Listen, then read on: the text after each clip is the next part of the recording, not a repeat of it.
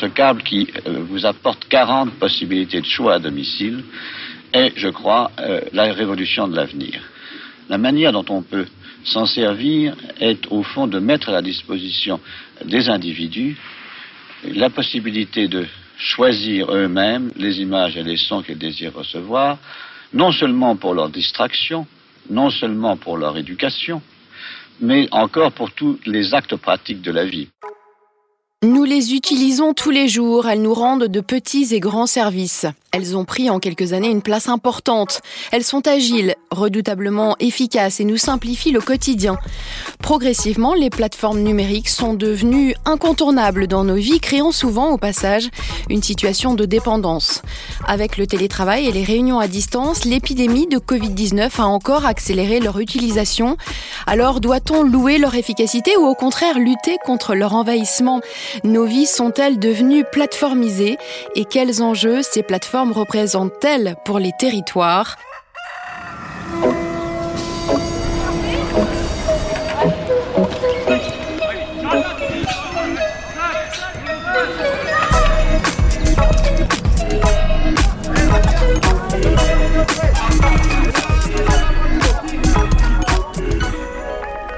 Bienvenue dans d'utilité publique, le podcast d'intérêt général au service de la transformation de la société. Et pour cet épisode consacré aux plateformes numériques, je reçois Charles-Henri Ronzeau, directeur marketing numérique à la direction des retraites et de la solidarité de la Caisse des dépôts. Bonjour. Bonjour. Et bienvenue. Clélia Pienne, vous êtes également avec nous. Euh, bonjour, vous êtes directrice de l'expérience utilisateur et du digital à Pôle emploi. Je voudrais que l'on revienne tout d'abord sur la définition d'une plateforme numérique. Si vous deviez donner une définition synthétique, Clélia, Pienne, quelle serait-elle?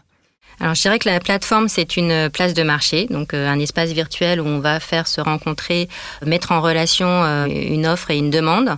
Il y a deux caractéristiques principales. La première c'est que la plateforme elle s'améliore en continu en étant tirée par euh, l'amélioration de l'expérience utilisateur. Et la deuxième caractéristique c'est qu'elle s'appuie sur les données. Elle est on dit data driven.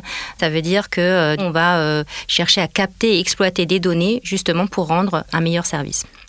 Sont présentes partout maintenant dans notre quotidien en termes d'usage du grand public, en termes d'usage des partenaires, de l'écosystème. Les plateformes, comme le disait Clélia, sont bien des guichets uniques hein, qui permettent justement de répondre à un univers de besoins et elles permettent de mettre en relation cet écosystème avec un usager final en simplifiant la délivrance de services. des exemples pour acheter des produits, vous connaissez tous effectivement les Amazon, Fnac, Cdiscount. On a les places de marché autour de l'hôtellerie, les locations avec l'aspect expérience usager qui est extrêmement importante pour évoquer des voyages, Booking, Airbnb, Google évidemment, qui est encore plus euh, large en termes de partage, pour communiquer, pour euh, s'informer, bien sûr acheter aussi. Hein. Et un petit exemple un peu ludique euh, pour changer, dans les jeux vidéo, on a des plateformes qui s'appellent Steam, Epic, GOG, et qui sont justement à la fois de la distribution de jeux, mais aussi un ensemble de services et de communautés autour d'un jeu vidéo et de son utilisation. Merci pour tous ces exemples. Alors, on va les, explorer, ces, plateformes. Je vous propose de commencer par les plateformes qui sont consacrées au service public. On peut penser par exemple à servicepublic.fr. En quoi ces plateformes-là, est-ce qu'elles modifient la gestion ou la conception du service public selon vous, Clélia Pienne? Alors déjà, je dirais que le numérique est arrivé doucement euh, avec la dématérialisation euh, des démarches. Hein. Donc on a reproduit les formulaires papier, on les a mis sur Internet. La plateforme, elle va euh, un peu plus loin. Elle peut même être un peu disruptive. Moi, je dirais en deux choses. La première, c'est que on passe d'une logique d'universalité à une logique de personnalisation. Et la deuxième chose, c'est que du coup, on va partir du besoin de la problématique usagée et on va tirer le fil du parcours pour connecter différents services indépendamment en fait des, des, des des, découpages, on va dire, administratifs. Charles-Henri Le maître mot hein, de la plateforme, c'est vraiment la, simplification. Euh, ça permet de rapprocher les usagers, les apporteurs de services. Donc on permet de faciliter l'accès aux droits hein, dans le service public, donc l'utilisation de ces services, et on vise en particulier à rendre autonomes les utilisateurs finaux par rapport à la complexité parfois perçue de l'administration. Cette simplification, euh, elle se fait souvent d'ailleurs en rendant transparente en fait cette complexité et donc elle cache elle-même déjà une vraie difficulté à, simplifier les choses pour les gens. Donc on utilise des méthodes de design, de parcours de service, d'interface également, hein, euh, pour prendre en compte les besoins des usagers et pouvoir beaucoup plus facilement leur proposer, personnaliser le service qu'ils peuvent utiliser pour le grand public, par exemple, pour se former, c'est ainsi qu'on a créé le compte personnel de formation. Donc depuis 2014, ouvert en 2015, à travers d'un mandat confié par l'État, euh, et qui, au fil de l'évolution de la loi, a accru sa capacité de simplification jusqu'à permettre un achat direct en ligne des formations désormais euh, auprès des organismes référencés. Je veux aussi citer la plateforme employeur public, PEPS, que l'on vient de déployer le 8 juin dernier, où on a 63 000 employeurs publics qui sont justement euh, avec l'ensemble des services dont ils ont besoin pour gérer en particulier leurs relations sur l'ensemble des mandats de la Caisse des dépôts. Est-ce que vous iriez, euh, Charles-Henri Ronzeau, jusqu'à dire qu'une plateforme, elle peut modifier en profondeur, cette fois, le rôle d'une administration et le fonctionnement d'un service public? Ah oui, très clairement. On passe d'abord en fait d'une relation qui est je rends au citoyen un service donné à une approche qui est je mets le citoyen en contact avec une offre multiple euh, qui peut couvrir l'ensemble de ses besoins sur une problématique donnée. Donc c'est très riche déjà. Rien n'interdit aussi dans l'autre sens que des administrations locales, donc on parle du national et du local, puissent aussi proposer des services issus d'une plateforme nationale. D'autre part, euh, l'opérateur, en fait, comme il est au cœur des interactions, il va structurer l'écosystème euh, en apportant cette simplification d'usage. Et simplifier, ça veut dire aussi changer ses processus de fonctionnement en interne, donc notamment dans l'ensemble de l'administration. Ça aurait été le cas par exemple avec le compte personnel de formation, qui au fur et à mesure du temps a vraiment contribué pour l'État aussi à structurer l'ensemble euh, du fonctionnement de la formation professionnelle en France. Clélia? Oui, alors moi, effectivement, je pense que la, logique de plateforme, elle casse un peu les modèles, traditionnels. C'est vrai pour les entreprises privées, c'est vrai aussi pour le secteur euh, public.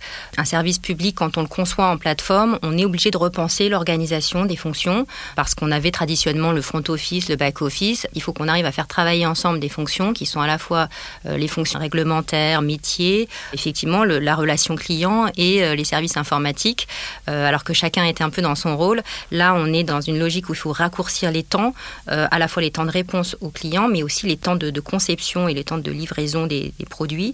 Et donc tout ça, cette agilité, effectivement, remet en question nos organisations publiques. Ces plateformes, on l'a compris, elles sont donc dotées d'une mine d'avantages, mais est-ce qu'il faut également s'en méfier? Alors on a, on a à la fois avantages, euh, limites, euh, risques quelque part. Hein. Typiquement, sur, le premier avantage, c'est bien de faciliter la vie hein, des usagers. On l'a déjà évoqué, être autonome. Alors on ne va pas prendre la parabole, mais de la perception parfois du service public par, par les Français. Et c'est vrai que la capacité à être autonome et pouvoir avoir justement des réponses et actionner des services au sens public à toute heure de la journée euh, directement est quelque chose qui est quand même très apprécié de manière générale.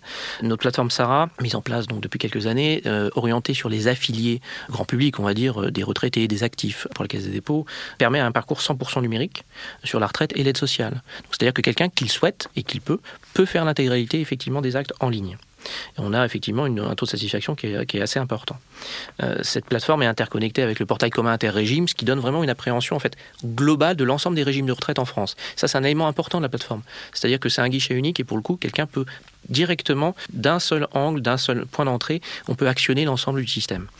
Donc ça, c'est un gros avantage, effectivement. Mais alors, est-ce qu'il faut s'en méfier? Alors, se méfier des plateformes, il y, a, aussi des risques et, des inconvénients. La réelle méfiance, c'est plutôt le côté, justement, euh, à la fois sur l'exploitation des données et ce qu'on en fait, d'un côté, c'est-à-dire que les gens vont soumettre pas mal de données en fait à ces plateformes et il faut avoir une vraie valeur de confiance avec la plateforme pour pouvoir faire quelque chose justement. Et ça c'est très vrai en particulier par les plateformes qu'on met en œuvre du côté euh, service public au sens large, car on véhicule cette valeur de confiance, notamment la Caisse des dépôts au travers de cette notion de tiers de confiance. Clélia Pienne, les risques Dans les risques, euh, évidemment, il y a la question de l'inégalité d'accès aux services publics. Hein. C'est vrai euh, en physique, c'est vrai aussi en numérique. On sait que aujourd'hui, il y a 12% euh, des plus de 15 ans, hein, selon l'INSEE, qui sont sans accès à Internet et 36% des Français qui ont de l'appréhension en fait à faire des démarches en ligne.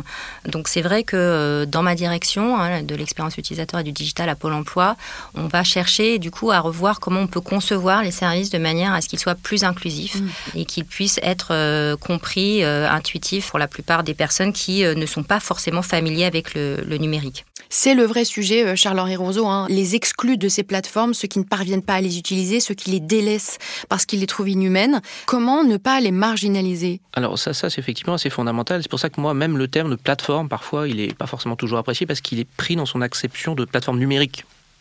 Et nous, on préfère parler de plateforme omnicanale, enfin de plateforme tout court même à la limite. Mhm. Très clairement, lorsqu'on a une obligation de service public, on s'adresse à l'ensemble de la population et on est bien dans l'obligation et on souhaite le faire de pouvoir accompagner tous ceux qu'ils peuvent. Donc une plateforme au sens service public, doit effectivement à la fois permettre à ceux qui le souhaitent d'avoir des parcours 100% numériques et en même temps donner tous les moyens à ceux qui ne le peuvent pas ou qui ne le souhaitent pas de pouvoir mobiliser leurs droits et donc d'avoir une vraie euh, notion de relation humaine, un vrai accompagnement humain qui a sa propre valeur et des choses assez essentielles dans ce qui est véhiculé.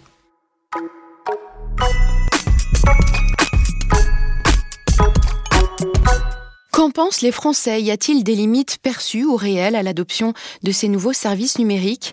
Eh bien, élément de réponse avec euh, Karine Bodnar, directrice de clientèle au pôle Cali de l'Institut CSA. On l'écoute tout de suite. On constate effectivement hein, qu'il y a un certain nombre de limites par rapport à l'usage des plateformes numériques chez les Français. En premier lieu, euh, l'électronisme. Aujourd'hui, 6 millions de Français n'utilisent jamais Internet et 17% des Français souffrent d'électronisme, c'est-à-dire qu'ils n'ont pas accès à Internet ou ne savent pas utiliser les outils numériques. Donc on se rend compte que le tout numérique euh, est en train d'isoler une partie de la population et pas seulement les personnes âgées, ceux qui ne sont pas équipés ou les CSP les moins favorisés, mais des individus qui se sentent en décalage avec l'usage d'Internet. Parallèlement, on constate un manque de confiance dans ce qui est dématérialisé. Et un certain nombre de Français ont le besoin de vérifier que les démarches euh, qu'ils ont faites sur Internet que les informations qu'ils ont trouvées sont bien les bonnes. Donc on se rend compte hein, que par rapport au tout numérique et à la digitalisation qui s'accroît euh, de jour en jour, il y a un vrai travail de pédagogie et de formation à faire pour éviter une fracture numérique et une accentuation des inégalités.